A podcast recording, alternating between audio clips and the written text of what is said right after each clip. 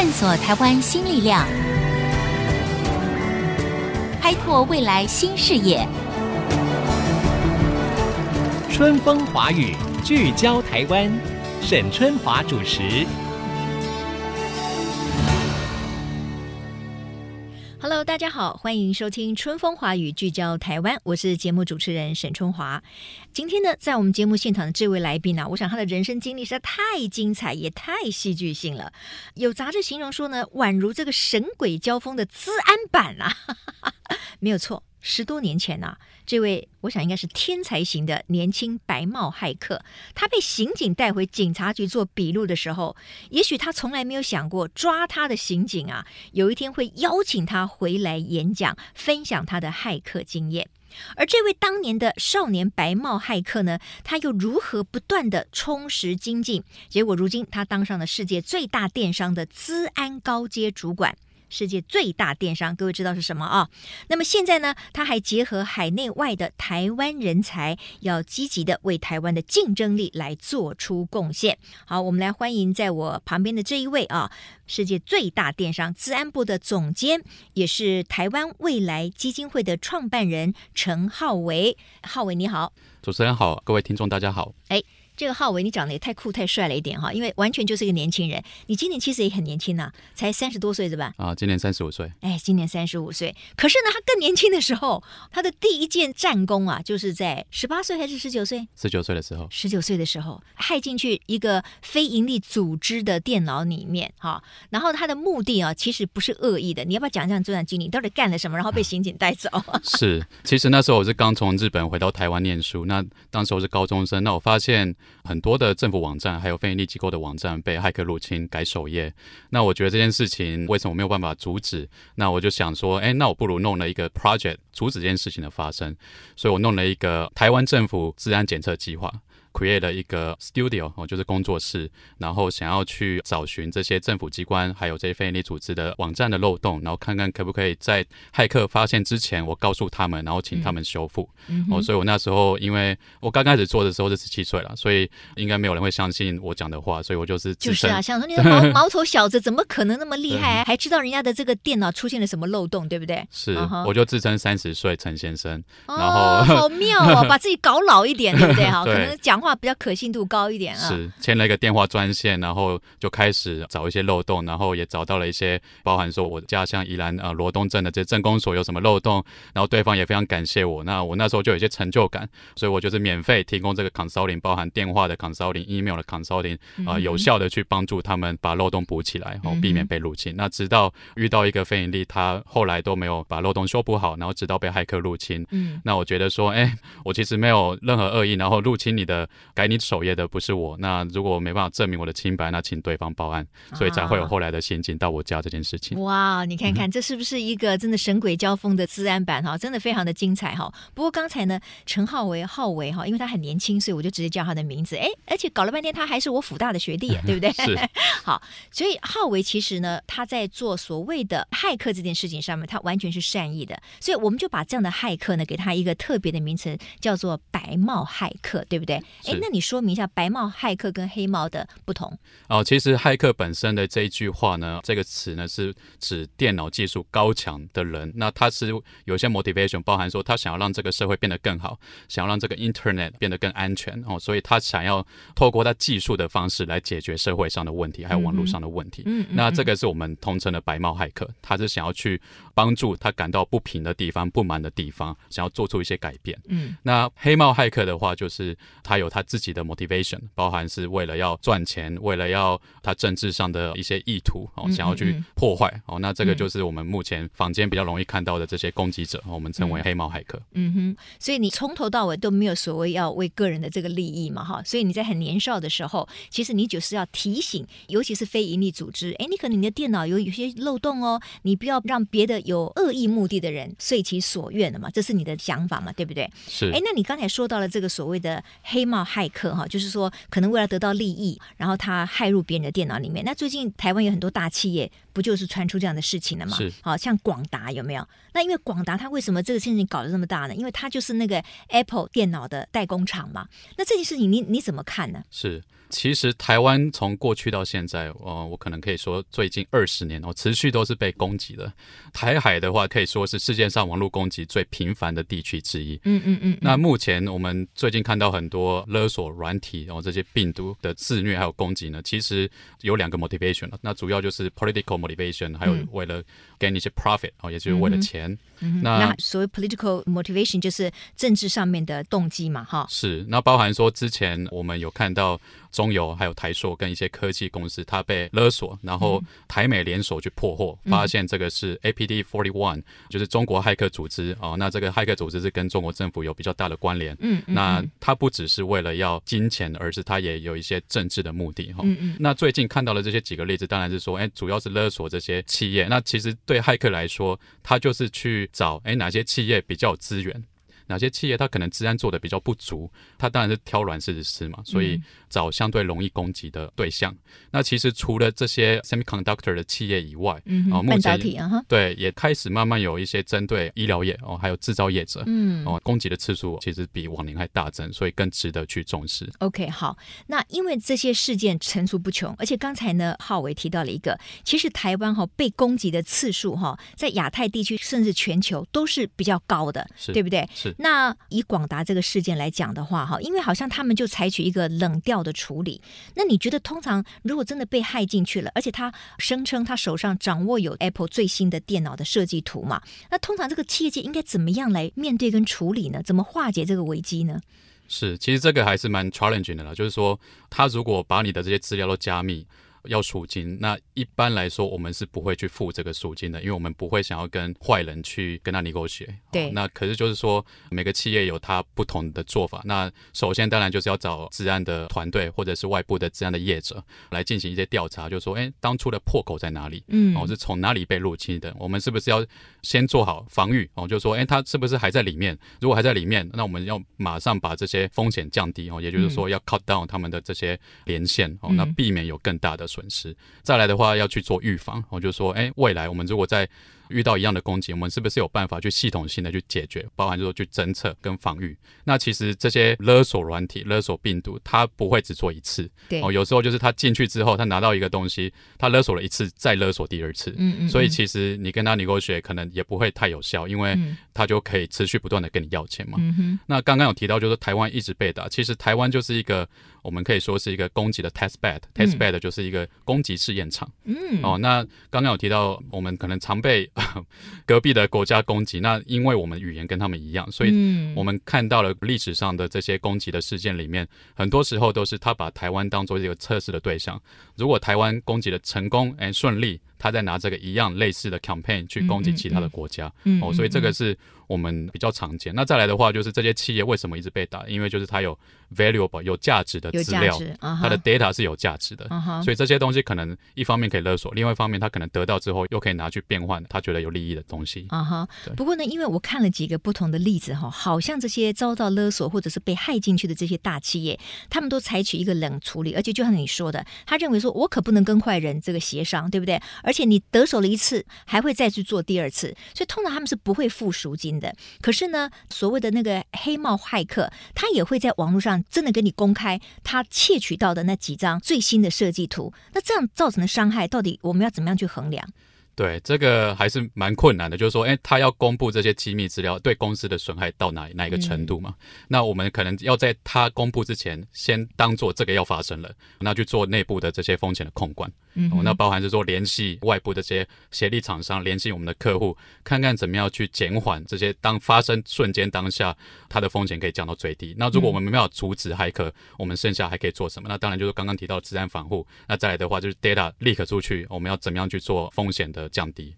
一般来说啦，就是他如果付赎金，可能也不愿意公开他付的赎金，嗯、所以我们可能也不太会知道。嗯，那不过这个威胁呢，近三年是比较大，嗯、啊，针对不管是企业、政府或医疗机关都有的。嗯嗯。OK，好，刚才我们提到哈，浩伟也告诉我们，就是说，因为台湾常常会被当作是一个骇入电脑的一个实验场域，对不对？哈，所以呢，对我们来讲，我们的挑战更大。那事实上，资安这件事情可能会越来挑战越高，因为未来更是电脑化，所有的机密的东西可能都是上云端啊、上电脑啊等等的，然后这些勒索软体它也会越来越精进嘛，哈。是。所以资安这件事情，人家说资安就等于国安啦，对不对？所以现在你好像成立一个基金会。这个基金会，台湾未来基金会，哈，我们是不是等广告回来之后，继续请陈浩为这个创办人呢，再跟我们来说明一下，到底他成立台湾未来基金会的主要目的是什么？那跟我们在资安的这个努力上面，能够做什么样的连结呢？对于全球的台湾人才，我们又如何能够把所有这些台湾人才的力量结合在一起，然后为我们台湾创造更高的竞争的国力？我们稍待会儿再回到春风华语，聚焦台湾。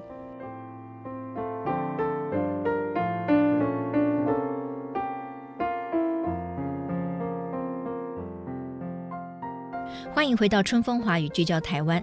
我们今天在现场，应该是一个电脑天才了哈，就是因为他在十多岁的时候呢，他就知道怎么样去帮这种很多的大的组织或者企业来发现他们的电脑的防护软体里面有没有出现什么样的漏洞。所以他是一个所谓的 hacker 哈，就是一个电脑专才。可是他并不是一个恶意的骇客，他事实上是希望能够解决大家的问题哈。那如今呢，他创立了一个叫做台湾未来基金会，而且他怀抱了一个非常大的理想。我就请陈浩维浩维来介绍一下，你成立的这个台湾未来基金会是为了什么样的目的？是我们在海外多年，那我们看到其实台湾人才非常的优秀，包含说非常的勤奋、非常认真，也非常负责任。但是我们从比如说美国移民局的资料发现，很多台湾人才，包含留学生在内，他后来都没有拿到工作机会。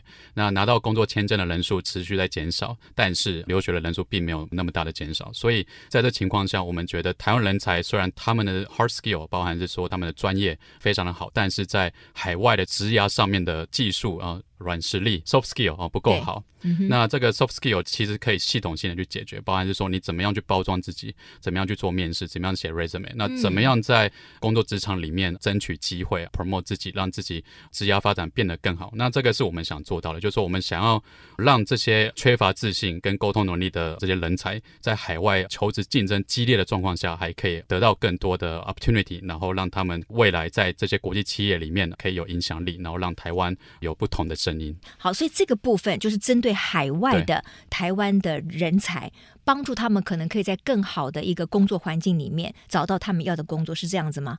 那你要透过什么样的方式呢？就是说你怎么样去 operate 去运作这一段呢？是我们目前呢，台湾未来基金会，我们的 scope 是全世界。嗯，那为什么要全世界？原因是因为现在台湾人才的移动力非常的强大。嗯，包含是说他可能一下子到日本，日本之后到美国，美国之后到英国。所以我们目前是针对主要的目的地，跟这些 leading 的，就是主要的台湾的社群做连接。哦，那分享哦这些职涯上的资源。那我们基金会里面，我们目前开始做一些自媒体。哦，包含是说，哦，我们叫 Media Lab，我们透过文字的力量，想要把这些人才的故事分享出来，希望去启发。包含在台湾的或在国外的啊，这些人才们，他们遇到痛点的时候，怎么样去解决？给他们一些勇气。再来的话，我们未来也会，我们也正在录类似的 podcast 哦，也把不同地方的这些人才的故事分享出来。除了台裔的人才，也包含比如说是美裔呃美裔台湾人，嗯嗯哦，比如说哎，有一些在美国生长的台裔的啊，他们的这些人才们哦，都有各种不同的故事。包含目前正在竞选 Boston City 啊这个市长哦，包含说在不同领域的这些学生，他们其实有各种斜杠的这些 business。做的都很成功，所以我们希望把这些故事都分享出来。那这个是媒体的部分。嗯、再来的话，我们创造了一个全球第一个针对台湾人才的国际企业内推整合系统。那这个内推系统呢，也是希望系统性的去帮助这些人才们有更多的面试的机会。那这个运作的方式就是我们在全球有目前有二十几位的志工，开放了十几个公司，人才们他们可以把他们的履历书上传上去，只要你是合格的哦，qualify 背景它符合的，那我们志工就会帮忙把他的这些 resume。哦，投给自己的公司，哦，增加他们履历被 HR 部门啊，或者是被主管看到的机会。嗯、那相对的，他们被面试的几率高，他们在找工作的过程当中会相对比较顺利。OK，好，你刚才提到就是说，你们大概有二十多位职工，换句话说，这些同样也是来自台湾的这些人才，对不对？他已经在可能很多大企业是服务了，他如今可能也有能力帮再更菜鸟一点的，刚刚想要进入美国企业的这些台湾年轻人们，比如说修正他们的 resume，就是履历啦，怎么样让他们的 interview 的就是说面试的技巧更好啦，然后让他们找到工作的机会可以增加，是这个意思吗？呃，内推的话，其实就是他帮忙看 resume，那他可以提供建议，嗯、但是主要会是说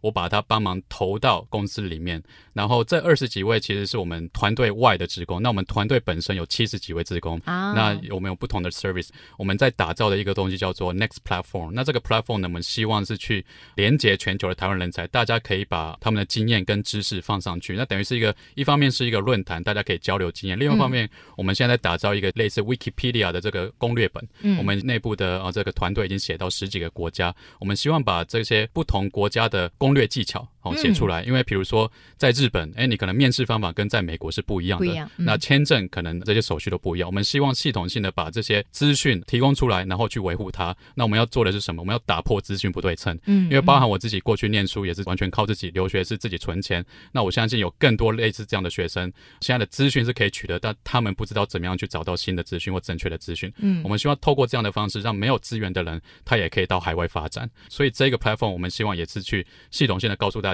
哎，你要求职发展需要什么样的方式？那同时我们要推广就是 give and take，嗯，就是你今天收到资讯了之后，当你有一天你的职业比较顺遂了，你是不是可以也回馈哦，我们这些 community, 帮助别人，对，那这样持续正向的循环状况下，我们才可以让这个基金会永续的经营。OK，好，那现在目前主要的可能是在美国，对不对？对，主要目前在几个 market，包含是美国、英国跟日本。OK，那我们现在也拓展到了其实荷兰还有澳洲，哦，跟当地的这些社群然后合作。那你们会在当地办活动吗？就说这些人他们怎么样彼此认识，然后可以让这个社群越来越之间的这种所谓的粘着度更高呢？是。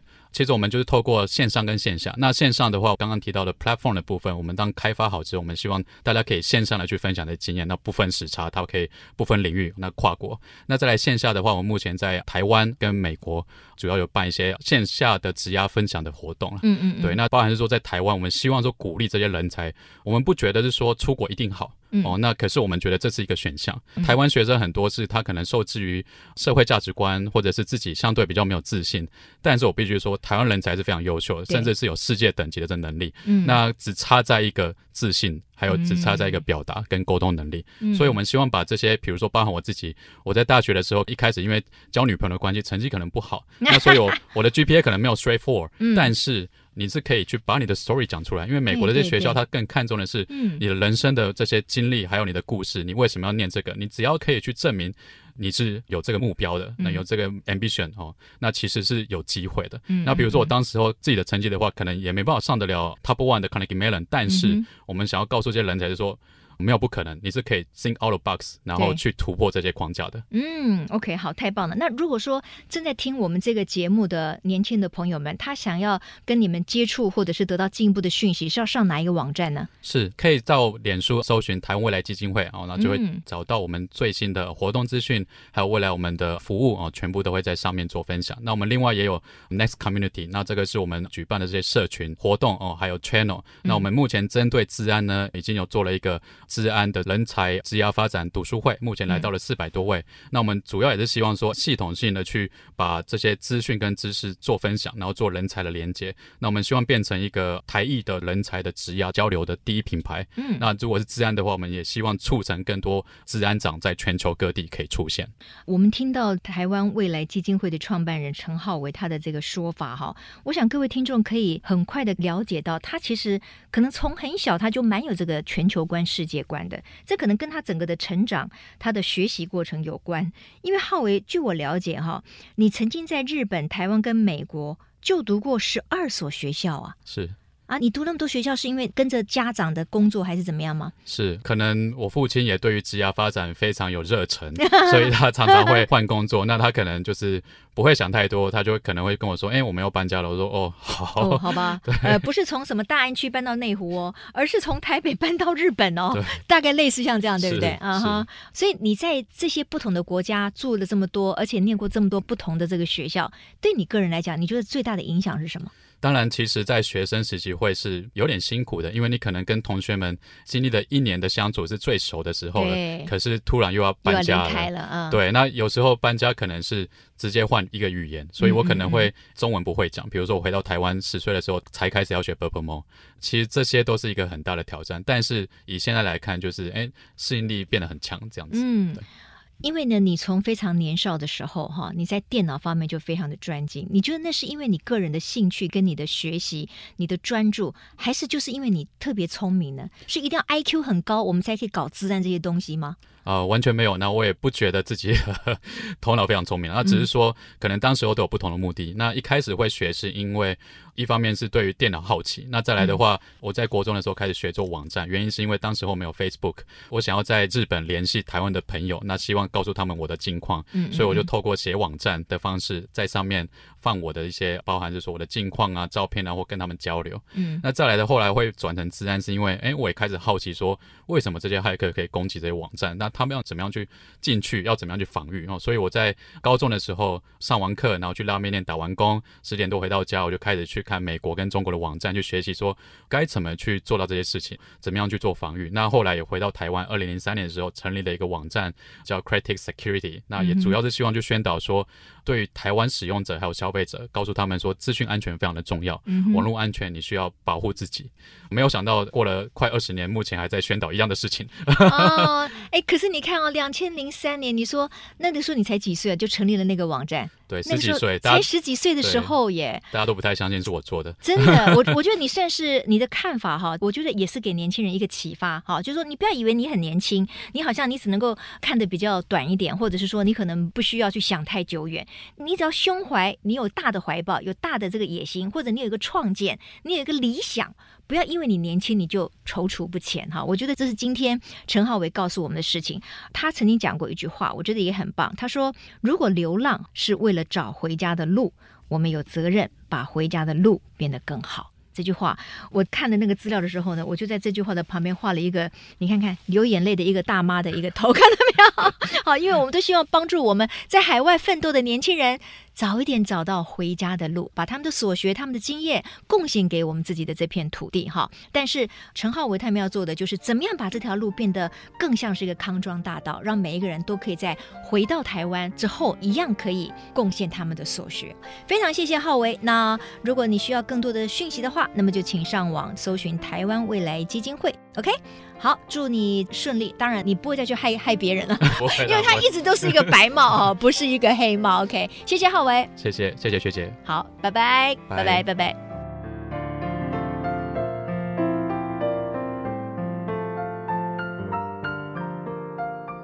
本节目由世界先进机体电路赞助播出，探索真相，开拓未来。世界先进机体电路与您一起聚焦台湾。